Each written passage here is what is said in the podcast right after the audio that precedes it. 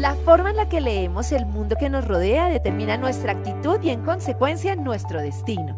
Otra mirada a la humanidad desde la historia, la neurología, el arte y la filosofía nos puede permitir entender nuestra mente de otra forma y así proporcionarnos herramientas para fluir mejor y disfrutar la vida. Bienvenido a este contenido en el que te propongo que emprendamos juntos con curiosidad una revolución mental. Listo, estamos listos para nuestro Instagram Live que dice auxilio, estoy enganchado, pero funciona no solo para quien está enganchado con alguien y siente que no es correspondido, sino también para las personas que están en una relación en la que sienten que todo lo que reciben nunca es suficiente quieren como más y más y más. Y también para las personas que como que le huyen a una relación y en el momento en el que se sienten involucrados prefieren como huir y sienten como esa sensación de molestia y picazón cuando tienen a alguien permanentemente a su lado. Vamos a ver cómo los tipos de relaciones y quiero empezar por contarles que muchas investigaciones hablan de que aproximadamente el 50% de la población mundial, y asumo yo, no mucha parte de ese 50% está América, en América Latina, se relaciona en pareja de una forma que le proporciona bienestar.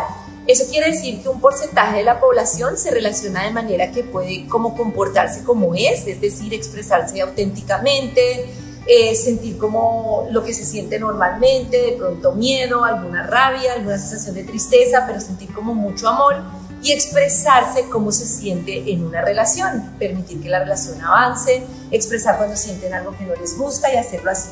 El resto, somos la gran mayoría, por lo menos en Latinoamérica, eh, que nos relacionamos a través de algunas situaciones que hacen que las relaciones sean muy, pero muy complejas, no por el otro como pensamos, sino por nosotros mismos y por toda esa cantidad de cosas que cargamos dentro de nuestro pasado y dentro de nuestra niñez. Entonces voy a hablarles primero de los tres tipos como de relacionamiento o de personas que podemos identificar sin el ánimo de etiquetar. En primer lugar está la persona que evade, que en inglés se dice el avoidant y la persona que evade es una persona que normalmente le interesa a cierto tipo de personas y es esa persona que nunca sabemos en qué está su estado emocional, nunca sabemos qué es lo que siente, nunca sabemos, ahí está pasando, y yo aquí, nunca sabemos qué es lo que siente, como que es una persona misteriosa para nosotros y es esa persona como que cuando uno siente que por fin está cercano a esa persona, esa persona como que ¡pum! se desprende y es como que manifiesta de vez en cuando como que quiere una relación o como que tiene una intención de algo, pero cuando ya siente cierta cercanía, uno siente que esa persona se aparta y se encierra y nunca realmente sabemos como qué pasa en su mundo emocional. Y lo interpretamos como una persona fría o seca o extraña o poco sentimental y no entendemos qué es lo que pasa, pero es como el que evade la relación. Luego está otro tipo de personas que son las ansiosas, y las personas ansiosas son esas personas para las que nunca es suficiente porque necesitan permanentemente como un reconocimiento, una validación de la emoción.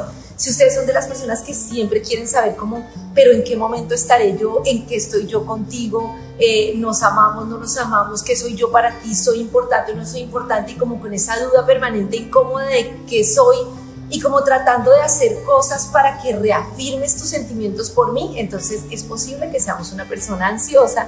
Y luego está una tercera persona, que además soy yo, que por eso me da la propiedad de, desde mi experiencia, no desde la psicología, sino desde la experiencia, de compartir algunas cosas eh, que suceden, y es la persona mixta, que es la persona como más compleja de todas que es la persona como que normalmente evade y no quiere como una relación, luego cuando ve que no tiene a la otra persona se pone ansiosa, intenta como definir la situación y como tratar de apegarse a la otra persona, pero ya cuando ve que está sintiendo mucho, ¡pum!, evade y entonces trata como de retirarse.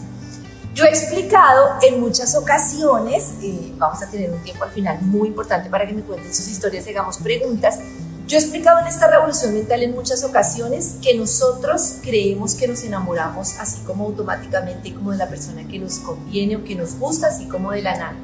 Pero el tipo de relacionamiento que nosotros escogemos muchas veces se parece al tipo de amor que era familiar en la infancia. Entonces fíjense que muchas veces la persona ansiosa juzga al que evade como una persona que siente poco, empieza a decirle como ven, pero ¿por qué tú no sientes nada? ¿Pero por qué no me correspondes? ¿Pero por qué no me llamas? ¿Pero por qué ayer me hablaste y hoy no? ¿Por qué hoy me quieres y mañana no? Y lo que no entendemos es que esa persona que evade es una persona que muchas veces siente como la posibilidad de una traición o de un posible dolor dentro del amor.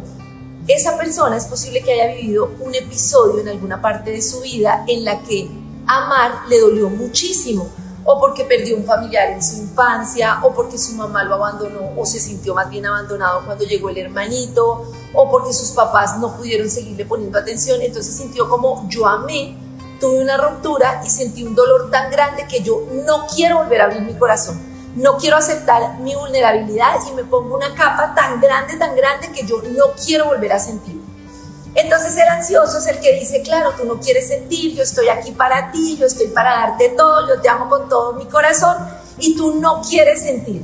Y lo que no sabemos es que esa persona ansiosa tiene el mismo miedo de la otra persona. Fíjense que la persona ansiosa también está tratando de asegurar el amor como tratando de tener algo garantizado. Entonces lo primero aquí es que una de las cosas claves para las relaciones amorosas es aceptar nuestra vulnerabilidad y es aceptar que una relación amorosa implica mm, pues ciertos riesgos.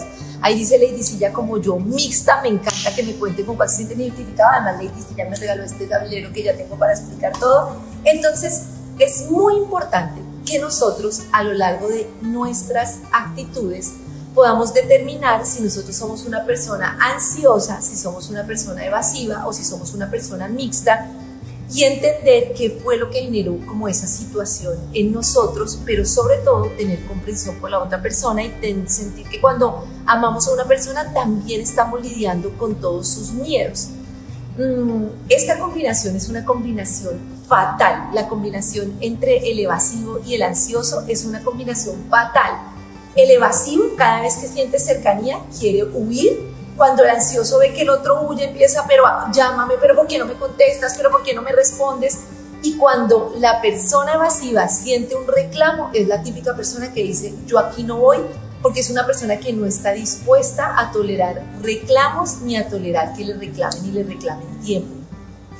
Entonces se vuelve un tema súper complejo y se vuelve como un tirejale entre el ansioso y el evasivo y si las dos son personas mixtas, peor, porque entonces tú evades, yo me pongo ansioso, voy detrás tuyo, cuando ya siento que estoy detrás tuyo y tú me respondes, entonces evado porque me da miedo y afloran todos nuestros miedos. Entonces lo primero es esa comprensión de que esa relación de amor tenemos que resolverla primero con nosotros mismos. Y una vez comentaba yo con Nati y he comentado con muchas personas que me dicen, cuando yo estoy en una relación así, lo que empiezo es en un debate mental de me quedo o me voy. No sé si lo han vivido, me gustaría que me comentaran. Entonces es como hoy voy a intentarlo todo, te voy a amar, vamos a ser felices, vamos con toda, porque hoy sí tengo seguridad en mí, no sé qué, y vamos a intentarlo todo. Pasa algún detonante, no me contestaste, te perdiste, no sé qué, no, ya no quiero esta relación, tú no me amas, ya no quiero esto, me voy a olvidar de esa persona, voy a ser autónomo y me voy y chao y listo. Y entonces te la pasas perdiendo tiempo considerando si dedicar la energía a esa relación o no. Hoy sí, mañana no, hoy sí, mañana no, hoy sí quiero, mañana no. Y la cantidad de energía que perdemos tratando de entender si queremos o no estar en una relación es demasiado. Hay varias recomendaciones. Muchas veces me preguntan, ¿debo seguir o no debo seguir con esa persona cuando estoy en una relación así como de ansioso y evasivo? Que no me satisface, que nunca siento que satisface mis necesidades. Lo primero es, es muy importante considerar que cuando una relación nos dispara esas emociones, es una relación que nos está enseñando más sobre nosotros mismos que sobre las otras personas. Y nosotros podemos decir, pues no, tú no me quieres o tú me quieres todo el tiempo, yo no quiero este tipo de relación y me voy pero se nos va a quedar el aprendizaje pendiente y se acuerdan esa charla de las situaciones que se nos repiten y se nos repiten y se nos va a repetir lo mismo con las otras personas. Piensen, por ejemplo, una persona evasiva, una persona ansiosa como ustedes o como yo. ¿Por qué escogemos siempre personas así? No sé si les ha pasado que tienen un chico pretendiente así guapísimo, que está súper disponible, que está pendiente, que nos lleva, que nos trae, que qué necesitas y sin embargo no nos fijamos en esa persona, sino que nos fijamos en la persona con la que tendríamos más conflicto a la hora de relacionarnos. La persona que no está disponible, la persona que nos eh, exalta todos nuestros temores, todos nuestros miedos. Eso lo que quiere decir es que nos estamos enganchando desde un tema de la niñez y aunque yo sé que es doloroso, eso nos sirve para trabajar esa situación y poder relacionarnos de forma diferente.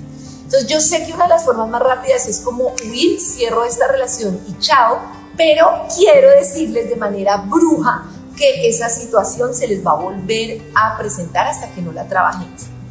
Pero sí es cierto que muchas veces hay relaciones que hemos trabajado y que en realidad uno dice me genera tanta ansiedad que una de las cosas que podemos hacer es tomar distancia y decir yo tomo distancia de esta relación porque en realidad está como afectando todo mi sistema nervioso de manera permanente. Ahora vamos a hablar de algunas estrategias que podemos hacer para resolver todas estas situaciones que les estoy contando a esta situación de decir, me quedo o me voy de esta relación, voy a contarles una cosa y es que así se queden o se vayan de la relación, hay algo que podemos hacer que nos sirve mucho para estar bien, bien sea que sigamos con la persona o decidamos terminar. Y es tener la conciencia de que las cosas que yo le estoy pidiendo a la otra persona me las puedo dar yo misma y ustedes dirán, ay, claro, esta mensa, ¿cómo me voy yo a comer helado sola? ¿Me voy a ir a bailar sola? ¿Voy a ir a hacer el amor sola? Y pues sí. Resulta que cuando nosotros entendemos que las cosas que le pedimos a la otra persona nos los podemos dar nosotros mismos, eso nos da seguridad para poder dejar de ser demandantes con la otra persona y tener la conciencia de que así la persona esté o no esté, yo soy el dueño de mi bienestar y de mi satisfacción. He en muchos Instagram Lives que las expectativas que nosotros tenemos de una relación vienen precisamente de cosas no cumplidas de la niñez. Y tal cual como les he dicho, si mi expectativa era que mi papá llegara todas las noches cuando yo estuviera despierta, me leyera un cuento y él nunca llegó, para mí que mi pareja llegue antes de que yo me duerma y que me diga algo bonito es súper importante. ¿Cuál es el problema de esa expectativa? Que como es la expectativa que yo tengo va a ser la única que me sirve. Entonces él puede llamarme a mediodía, puede venir por la mañana, puede invitarme a un paseo, puede hacer lo que sea, pero como mi expectativa es que llegues en la noche y me digas algo bonito, si no llegas en la noche y me dices algo bonito, eso no me sirve. Cuando yo me doy a mí misma lo que yo necesito, puedo aceptar las otras muestras de amor que la persona tiene sin que esas muestras de amor correspondan a lo que yo quiero. ¿Qué pasa? Que cuando yo espero que la persona me quiera solo como a mí me sirve, todo lo que la otra persona hace no me sirve. Entonces la persona me puede mostrar su amor de mil maneras. Puede que esa persona evasiva de vez en cuando haga algo que no hace, que viaje para verme a algún sitio, que me traiga un regalo especial, que me escriba a medianoche algo bonito y a mí no me sirve porque a mí lo que me servía era que me contestaras a la hora que yo quería y que yo necesitaba y entonces descalifico a la otra persona y la otra persona obviamente se desmotiva porque dice pues yo estoy haciendo una, una, cantidad de cosas por demostrarte y a mí no me sirve y a ti no te sirve, deja de mostrar, yo siento que no recibo y ¡pum! colapsa la relación. Por ejemplo, ustedes dicen yo necesito que una persona me mime, me consienta, me toque, me vea con él una serie o que me vea con ella una serie. Entonces vamos a empezar a trabajar en cómo me doy esa cantidad de cosas que yo quiero que la otra persona me dé pero que yo me puedo dar. Y yo siempre pongo el ejemplo de la nevera. Cuando nosotros no nos dieron cosas que queríamos y necesitábamos de niños y que no podíamos dárnoslas porque de niños no podíamos darnos seguridad y no podíamos darnos ese amor propio, nos quedamos enganchados en yo no soy capaz, yo no puedo recibir. Yo siempre pongo el ejemplo de la nevera. Cuando yo tenía tres años y tenía hambre, yo no podía ir a prepararme la comida pero el pecado está en quedarme enganchado y yo no puedo prepararme la comida, yo no tengo derecho a la comida. Yo ya puedo ir a la nevera y prepararme la comida. Y eso le pasa mucho al evasivo. El evasivo se queda enganchado y yo no puedo tener una relación de amor. El amor es sufrimiento. Entonces, cuando siente amor, quiere huir, se desengancha y tiene una ruptura y dice: Ve, el amor era sufrimiento. Lo mismo el ansioso: me vas a dejar, me vas a dejar, te empiezo a agarrar y agarrar. Presiono a la otra persona, la otra persona se siente exhausta, me termina y vio, el amor no es para mí. Entonces, no predigan cosas que les van a pasar y que las generan con su mente, porque eso les va a generar actitudes que nos lleven a que esas cosas se hagan realidad y no encuentren comida en la berraca nevera. Primero, me doy yo lo que necesito. Volvamos, organicemos las ideas, ya que tengo un tablero que me dio Lady C. Entonces, dice, primero, me doy lo que necesito. Oh, y ahora se empieza a al revés, lo que necesito. Listo. ¿Cómo funciona darme lo que necesito? Darme lo que necesito funciona así. Yo quería una noche romántica, no tengo ni idea si va a tener una noche romántica. Entonces yo misma no se van a burlar porque de verdad es lo que debemos hacer. Pongo unas velas, pongo una noche romántica, me compro un chocolate, me compro una crema y ya sé que yo tengo mi momento. Hay un Instagram Live que yo recomendaba hoy que lo hicimos hace tiempo, está el video en la web de Vibra y lo compartí en mi perfil y es un video con Deva, que es una chica especializada en yoga tántrico que explica una cantidad de técnicas que nosotros podemos hacer para consentirnos, para amarnos y para descubrir nuestra sexualidad. Entonces, ya no estoy esperando a que llegue Byron Jessie para mi noche romántica, claro, sería ideal y no ser lo mismo, pero ya yo sé que yo puedo tener una noche romántica de Karen con Karen. Y eso hace que yo ya no tenga que esperar a la otra persona. ¿Qué voy a hacer hoy por mí? Me voy a tomar un chocolatico caliente, voy a ver una serie que me gusta y sí, la voy a ver sola porque hoy no estaba en Yesid. Voy a dar un paseo, voy a ir a dar una vuelta, voy a salir a tomar algo, voy a hacer una cantidad de cosas. Eso hace que si el día de mañana no está Byron Yesid, yo sé que yo puedo darme lo que yo quiero para mí. Y si está, va a hacer que yo tenga esa independencia y va a hacer que cada uno tenga como la posibilidad de satisfacer sus necesidades. Eso es lo primero. Lo segundo, que es muy importante, es el tema de identificar cuáles son las cosas que detonan la ansiedad en mí, bien sea para salir corriendo o bien sea para engancharme a una persona. Resulta que siempre que la persona no me contesta o algo, yo siento o rabia o taquicardia o angustia o tristeza. Entonces yo empiezo a registrar qué fue lo que me detonó, que hoy no me contestaste, que hoy me hablaste feo, que hoy no me dijiste mi amor, que hoy no me dijiste cosas bonitas y entonces empiezo a decir cuáles son esos detonantes. Y hago como un diariecito en el que apunte qué es lo que a mí me detona. Hay gente que le detona que no laven los platos, hay gente que le detona que no sé qué, y casi todo está relacionado con temas de la infancia. Yo siempre contaba el tema de la chica que le detonaba mucho que no lavaran la losa. Y decía, pero ¿cómo hacer que una cosa tan sencilla como la losa? Y resulta que luego tuvo como la consideración de que cuando empezaron a crecer en su casa y a tener más hijos, le tocaba lavar la losa, nadie la veía a ella, ella sentía que no había consideración por ella y entonces el hecho de que su pareja no lavara la losa es como nadie tiene consideración por mí. Hay esos pequeños detonantes. Si por ejemplo de niños a nosotros en el colegio nos decía alguien tonto y nos hacían bullying, en el momento en que alguien nos diga estúpido, perra, no importa, pero me dicen tonto, se me detona.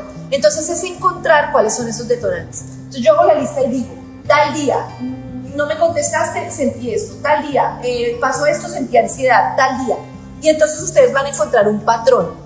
Y empezamos a hacer ese trabajo que hemos hablado muchas veces con el niño interior, de empezar a pensar, ¿qué de eso que me duele de mi pareja se me parece a una experiencia de la niñez? Cuando mi papá no llegaba, cuando mi mamá no estaba, cuando me tocaba cuidar a mi hermanito, por ejemplo, hay muchas mujeres que se me acercan en las charlas y eso que he hecho en Radiopolis en diferentes lugares y me dicen, mire, yo me siento culpable y me siento responsable de mi pareja. Si yo tengo un mejor trabajo, me siento culpable de mi pareja. Si a mí me salen las cosas y a él no, me siento culpable. Si él tiene hambre, me siento culpable. Entonces, normalmente son personas que desde niñas fueron responsables en su casa de muchas personas que de niño me hacía sentir responsable de los adultos. Hago el recorrido, esto lo he explicado muchas veces. Hoy me siento responsable de Byron. ¿Qué hago yo? ¿Qué en mi niñez, cuando yo era niña, me hacía sentir responsable de, de las personas? ¿Y cómo hago yo para entender que hoy Karen ya no es responsable sino de ella misma y de sus hijas? Ni de Byron, ni de su papá, ni de su mamá. Y entonces ahí creamos los famosos mantras como yo ya no soy responsable de nadie, como yo no soy culpable de lo que les pase a los demás, yo solo soy culpable de mí misma, eh, yo solo soy responsable de mí misma y repetimos y repetimos esas, esas frases positivas. Luego de eso, entonces ya dijimos dos estrategias. La primera, que es muy importante, que es darme yo mismo lo que necesito. La segunda es identificar qué me dispara y poder entender qué cosa en mi niñez es lo que relaciono con ese dolor.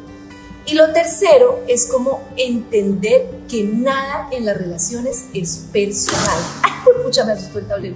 Que, que nada en las relaciones es personal. Y entonces tenemos que entender que cada persona vive su proceso. Ojo que lo que nosotros hacemos normalmente durante estos procesos es culpar a la otra persona. Es que tú no me llamas, es que tú no me quieres, es que tú no me dejas mi espacio, es que tú todo el tiempo quieres estar conmigo Y la invitación es a que ustedes cambien la mirada y se miren a ustedes mismos. ¿Por qué quiero estar contigo todo el tiempo? ¿Por qué tengo tanto miedo? ¿Por qué me siento ansioso? ¿Por qué me siento ansiosa? ¿Por qué me incomoda? ¿Por qué tengo miedo a, relacionarme contigo? Por ejemplo, eh, el tema de la huida. Hay cuatro mecanismos que nosotros tenemos de reacción y que son mecanismos de defensa que creamos en la niñez. El primero es el fight, la pelea, y es cada vez que me siento en riesgo vulnerable, peleo. Eso pasa cuando había mucho caos en la casa, cuando tuve algún tipo de agresión, cuando tuve... Entonces, cada vez que yo siento que estoy en peligro, como el tigre, ¡pum! De una, al ataque. El otro es el congelado, que yo sé que muchas sufren con muchos congelados, a pesar de que también hay algunas congeladas. Y es, ¿qué te pasa? Pero quiero saber, pero dime, y la persona así. ¿Pero por qué? ¿Pero por qué no me explicas? ¿Pero qué sientes? Y la persona se congela automáticamente porque su mecanismo de defensa es cada vez que yo tengo un ataque me congelo y no puedo hacer absolutamente nada. Que es esa típica pareja que le decimos, pero mira lo que está pasando con los niños, mira lo que está pasando y tú no haces nada, no dices nada ojo que esa persona ante la presión más se va a congelar y más se va a congelar. Luego viene el que también que yo les digo que es el mío, que me encanta, que es terrible, que es el que huye. Entonces, ah, me estoy enamorando, tengo vulnerabilidad, me estás atacando, adiós, tengo mucho trabajo, tengo mucho que hacer, lo siento, pero estoy ocupadísimo, chao. Y es la típica persona evasiva, que es el mismo avoidant, que es el que se ocupa, se ocupa, se ocupa. Yo con tal de no sentir y acá de no tener ningún tema con mi emocionalidad, me ocupo. Y el otro, que tiene mucho que ver con el ansioso, es el complaciente no te vayas, ¿qué necesitas? Yo me adapto a ti, lo que necesites, dime qué hacemos. Claro, pero, pero si me quieres, pero quieres que haga esto, pero qué tal si más bien te llamo menos veces, pero qué tal vez si te llamo más veces, lo que sea con tal de que me quieras. Y eso viene de un entorno familiar en el que no teníamos la atención de los adultos y nos acostumbramos a complacer para tener la atención de los adultos. Ese es como todo el resumen de nosotros poder entender cuál es la reacción que tenemos en las situaciones amorosas y qué de nuestra niñez nos trae a repetir esos patrones. Les prometo, pero les aseguro que aunque ese trabajo es muy, muy duro, es muy, muy duro, nos permite relacionarnos de forma diferente, dejar de tener relaciones tóxicas en las que estamos sufriendo, en las que no nos entendemos, que se nos repiten y como siempre les regalo dos ejercicios muy bonitos para hacer. El primero, voy a publicar eso en, en el audio de Vibra, en los audios de Vibra como podcast. Es una meditación del niño interior que consiste en yo ir a hablar con mi niño y decirle eso que descubrí que le dolía. Tú ya no eres responsable de los adultos, tú ya no estás solo, tú ya no tienes que tener miedo. Es una meditación que funciona mucho. Pero lo otro es una meditación maravillosa, yo la hago, es de Carlos Amudio, también está en Pia Podcast y se llama La espiral de la vida. Y es una meditación que podemos hacer en cualquier momento del día y es imaginar cómo nos queremos, sentir en una relación amorosa. Ojo que no se enganche con una persona, ¿no? No es que quiero que Byron me llame tres veces al día, quiero que Byron me escriba. No, es como cerrar los ojos y decir, quiero sentirme amada, quiero, y se imaginan que están caminando con esa persona tranquilamente, no con esa persona, con una persona, solo ven los pies de los dos que camino contigo, que vamos a un restaurante, que me siento contenta, que me siento feliz. Voy a contarles una pequeña historia, como siempre. Uy, está haciendo un calor, estamos como 40 grados. Eh, una historia, como siempre, muy bonita, y es que yo venía como con ese sentimiento de que en COVID había cambiado mucho la empresa y que yo quería que fuera como esa empresa del corazón antes. Y empecé a visualizar, quiero que la empresa esté feliz, que todos trabajemos juntos, que no sé qué, lo visualicé y lo visualicé y si algunos vieron en el Instagram, tuve una reunión el viernes pasado maravillosa en la que la gente volvía al corazón de la empresa y les prometo que era tal como que lo había imaginado. Nosotros normalmente reaccionamos es por miedo. Y todo eso que ustedes sienten, me vas a dejar, no me escribes, no sé qué, es miedo. Y el miedo está bien porque nos enseña a alertarnos, pero no dejen que el miedo gobierne cada parte de su vida. Cuando llegue el pensamiento del miedo, inmediatamente lo hackeamos y decimos, quiero estar en una relación segura. Me llega el miedo, no me escribiste, no sé qué, quiero estar en una relación segura. Es que no sé qué, es que no me respondes, es que me vas a dejar, quiero sentirme amada. Es que tú siempre te enganchas a mí, es que no me respetas mi tiempo, quiero tener libertad y amor. Repitan eso y lo repiten y lo repiten. Y cuando uno logra hackear la mente, porque es que la mente tiene el hábito de engancharse a los mismos pensamientos de miedo, y lo logremos cambiar por pensamientos de seguridad, hagan el clic rápidamente. Me llega el pensamiento del miedo, quiero estar en una relación segura. Me llega el pensamiento de yo soy suficiente. Me llega, yo me voy a dar lo que yo quiero. Ustedes solo saben la frase que necesitan. Cuando encuentran esa frase y se la repiten cada vez que llega el pensamiento del miedo, les prometo que cuando menos piensan han cambiado su sistema de pensamientos, por eso esto se llama revolución mental, y han logrado verlo de forma diferente. Voy a leer algunas de las cosas que escriben. Excelente tema, muchas bendiciones. Dice Ángela, por favor déjenlo grabado. Em, ay, muchas gracias a todos los que escriben, a los que preguntan. No sé si tienen alguna pregunta, algo que quieran comentar. Este Instagram va a quedar grabado. Este mes de septiembre, además, vamos a hacer con Vibra muchas actividades de revolución mental. Les voy a dejar algunas meditaciones, algunos trabajos por hacer. Confíen en que todo, todo en su corazón y en su mente tienen el poder para cambiar todo lo que les está pasando. Y todo depende de cómo nosotros percibimos las cosas. Nosotros no podemos cambiar a las otras personas. Lo que podemos cambiar es nuestra percepción. ¿Dónde estás? Estoy en Mérida, que hace muchísimo calor. Estoy aquí con aire y todo y estoy aguantando calor. Soy muy fría, pero me gusta saber eso. Ojo, lo que dice Hernández Morales, Selena, el tema de la persona fría es una persona que eh, es todo es lo mismo. Es como si yo abro mi corazón, voy a, a sentir una herida de amor cuál es tu herida de amor y por qué tienes miedo a sentir esa herida.